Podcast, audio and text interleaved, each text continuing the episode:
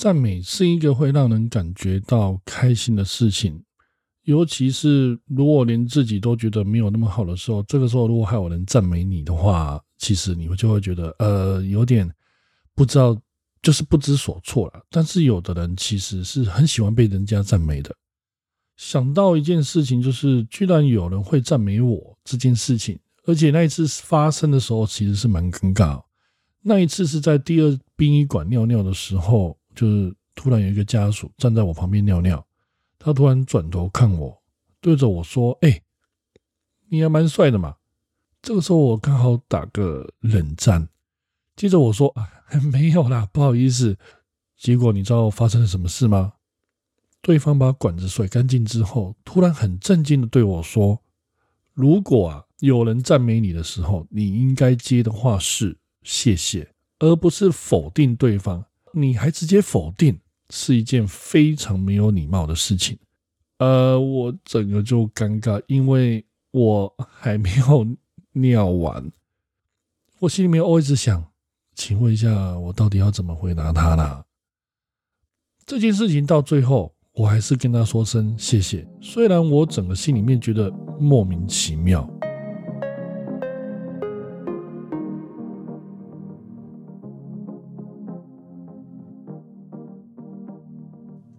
你有看过《晋级的鼓手》吗？这是一部二零一四年上映的美国剧情片哦。这一部电影里面就是大概就是讲一个胸怀壮志的鼓手，叫做安德鲁啊，在那个非常严格的老师，就是那个乐团老师泰勒斯的严厉教导之下，不断精进跟努力的故事。不过我查到了一个资料，就是这部电影的剧本来自于就是查泽雷这个读书的时候，就是其实这是真人真事改编啊。参加爵士乐团的时候发生的一些真实的状况，然后这个教练的版本呢，就是透过他自己的老师叫做佛利契，就以这样的角色扮演了这个剧本里面的就是老师跟徒弟这一方面的过程。这个查泽雷呢，为了想要拍这部电影啊，因为要筹备资金嘛。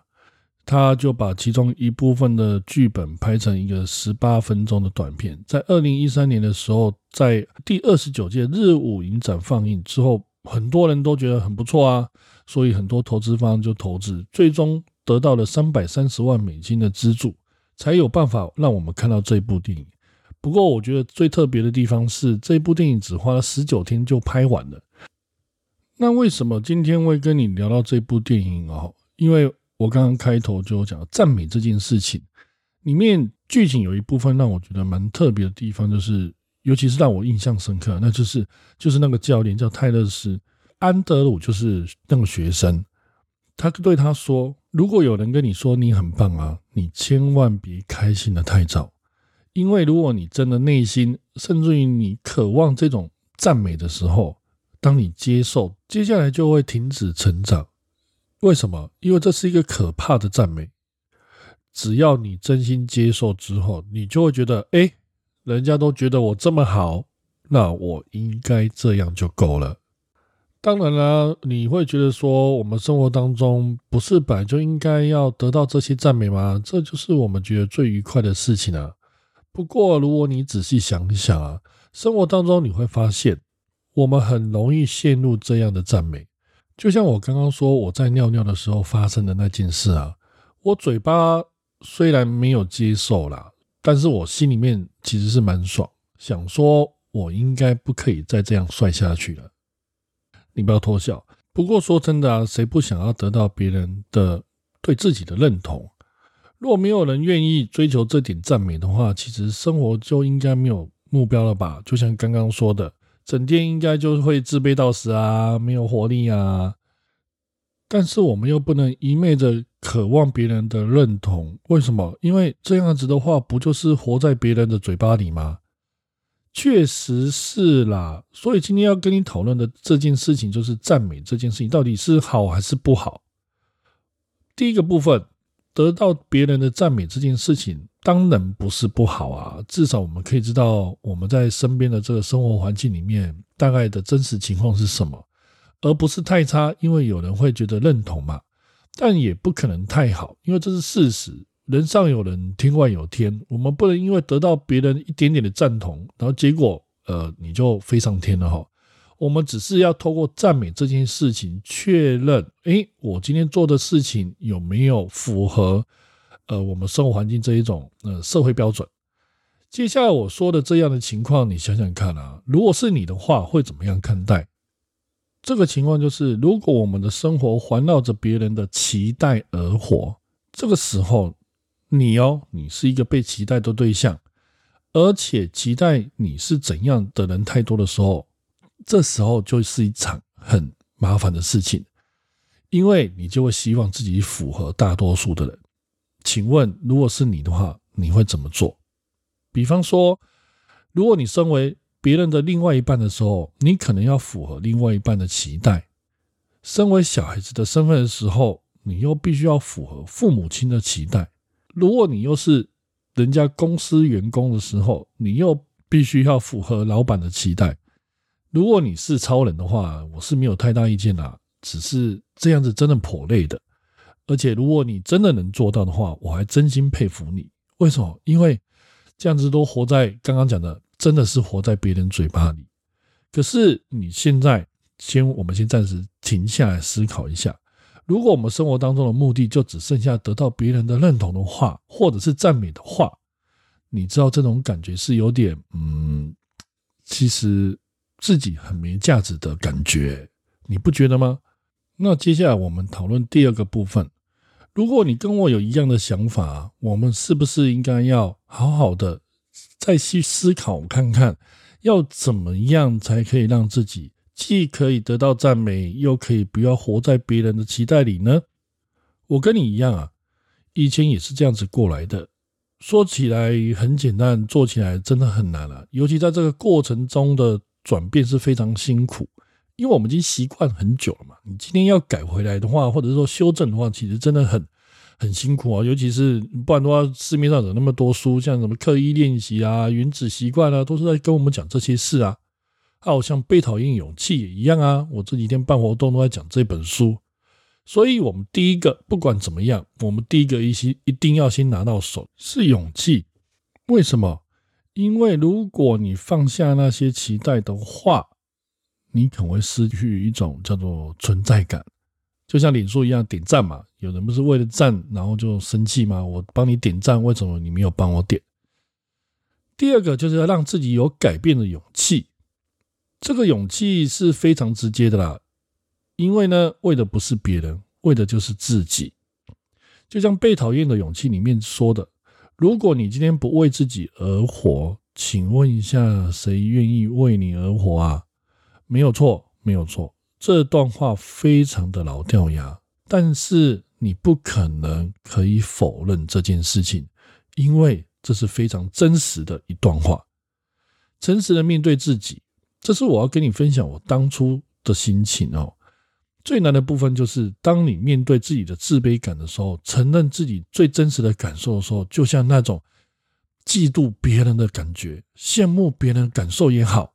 想要逃避或者是找借口的心态，这些我们其实内心非常清楚，这些都是不好的。就像被讨厌的勇气那个哲学家说的，这个这个不过就是一种自卑感而已，没有什么不好。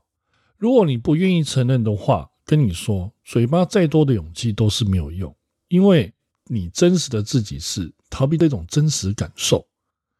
但是，当如果你愿意，面对这个真实的时候，你会发现你会活得很踏实，尤其不需要再次的说谎，这是非常重要的。接下来就是最后的重点，挑战自己所有的负面。跟你说哦，这是很辛苦、很累，而且哈，嗯，很难过啊。不过这也是最后一关了啦。如果你能过的话，哦，我当初是怎么去挑战这件事情？就是有一个观念，不要最大。这是我在失恋的过程当中学到的一个非常极端的想法。为什么？因为不要最大这件事情，你可能会先问，你可能会先问，那不要什么？我的答案就是不要纠结那些所谓自己认为的样子。现在就是最糟糕了。为什么？接下来的自己，只要你愿意，你就可以开始做得更好。所以不要最大的原因就是过去就过去了。就不要再去纠结，不要再去想，不要再去思考。你只要愿意现在开始决定，你接下来的事情要为自己做负责，不可以欺骗自己。我们应该要更踏实过着接下来的人生。我也是本来以为我也做不到啊。二零一九年的时候，我做了一件事情，我认为我不会做的事，那就是学摄影。我以前非常羡慕身边的人，为什么可以把人拍得这么好看？虽然我很早就知道摄影这件事情会改变我很多啦，经过几次尝试之后，嗯，说真的还是得不到别人的认同跟赞美，我就放弃了。最好笑是中间我花了呃两三次买相机的钱，全部都拍个没几次啊，算了，不好看，送那就是相机送人好。那为什么我还是选择学摄影？因为嗯，就发生了一件事情。有一次我在外面办活动，拜托了一个朋友，他有十五年的摄影经验，应该很厉害吧？我就请他来帮我侧拍我的活动，我希望可以就是替我的活动留下一些不错的相片，让大家都一个很棒的回忆。结果我看到照片的时候，你知道发生了什么事吗？我放弃了。我当下决定，嗯，我还是干脆自己学比较快，因为那个，嗯，我朋友拍的颇惨的。就这样。当年的三月，我就决定学摄影这件事情。我花了一段时间去购买了摄影设备。五月一号开始学摄影，自学自学摄影，然后之后结果玩到还玩影片啊等等之类。重点来了哦，因为我是一个完全的新手，就这样开始我自己的学习摄影的呃，人家说不归路。一年的时间，不管我以前我做摄影这件事情的失败过程中，你也。猜得到啦，就是也蛮辛苦的。没人觉得我拍的好看过，拍出来能看吗？这个故事就这样持续的发生一年。这年里，我只要出门，我就背着相机，看到觉得可以拍，我就拍。一周拍五天，就这样一直拍，一直拍，一直拍，一直拍到摄影得到我认为的水平之后，我就开始玩影片。影片玩的是没有很好啦，不过我未来应该还是会继续玩。在摄影这件事情里面。这个过程，我学到了很多事情。第一个，我透过大量的练习的情况过程当中，我培养了非常多的新的习惯，看待世界的视角也不一样。因为你也知道啊，拍照不可能找不好的角度来看啊。还有，我开始相信自己可以挑战自己，这是非常重要。因为我不可能每天背着相机出门，要把这件事情学到好。虽然嗯，不见得是非常专业，但是我发现在这个过程当中，我已经达到我心里面基本的标准，因为我愿意背出相机做这件事情，因为我不可能做。这个结果让我得到一个结论：我在这个过程当中，虽然可能会得到赞美，但是最重要的是我自己有自己的标准，在我不会因为别人的赞美去改变我的标准。所以过程中任何的赞美，不过只是我前往我要去的方向的当中的那种，那种感觉就像垫脚石，这是非常重要的。因为接下来的一年，我又干了一件我觉得不可能的事情，就是透过一个 A P P 在外面办活动，面对陌生人这件事，开始跟陌生人分享我所知道的一切，不管是书籍啊、电影啊，或者是人生中的故事。一开始其实我兴致缺缺。嗯，我本身是一个非常怕生的人哦，我不可能在陌生人面前侃侃而谈。我忽然意识到我这种自卑感，我还记得前面我讲的那种，你要接受自己真实的感受。于是，因为我产生了自卑感，我以前选择的是逃避，选择的是找借口，但是我这次决定我要挑战这件事情，因为摄影我做到了，我认为我可以继续挑战在外面办活动，面对陌生人这件事情。于是我开始计划，一样是一年的时间，有计划的安排学习办活动的过程。我在学习摄影满一年的时候，五月一号，摄影满一年的这一天，我接下来就开始大量的举办活动。我第一个月五月就办了二十八场，六月二十五场，七月二十六场，接下来每个月几乎创造了快两百人次的说书会。客观啊，我是一个素人。我跟你一样，我什么都不敢。过程中，我整局甚至也遇过一个情况，我整局超过十个人是陌生的，但是我却可以面对他们侃侃而谈，不会惧怕。我还想到当初刚开始办活动的时候，有个男人跟我说，男生开局办活动啊，只有两个下场，第一个要么就是要请客才会有人，第二个不然就是留局，就是没人。我很庆幸的这一年下来，我总共得到了七百多个正面评价，我从零到一年半两百场，并且我是一个男的，这是一个非常重要的事，因为我又再次的突破自己，成为自己的主人。我跟你讲啊，这真的很爽，因为你不是为他人的期待而活，而是你为了你自己的目标去努力，去呃完成你想要做的事情，这真的很爽。当你可以掌握自己的所有的时候，我真心跟你说，你根本不在乎别人的看法，你会在乎的是你接下来可以挑战自己什么，你会开始懂得如何赞美自己，因为你会知道这是非常值得的。第三部分要跟你分享的就是刚刚所说的这些事情，真的不难，只要你愿意。怎么做呢？像我一开始还有做一些比较零碎的事、零碎的事情啊，不是零碎哈，写下自己每天遇到的问题，只要觉得自己做不到的事情或者无法改变的事，都把它写下来。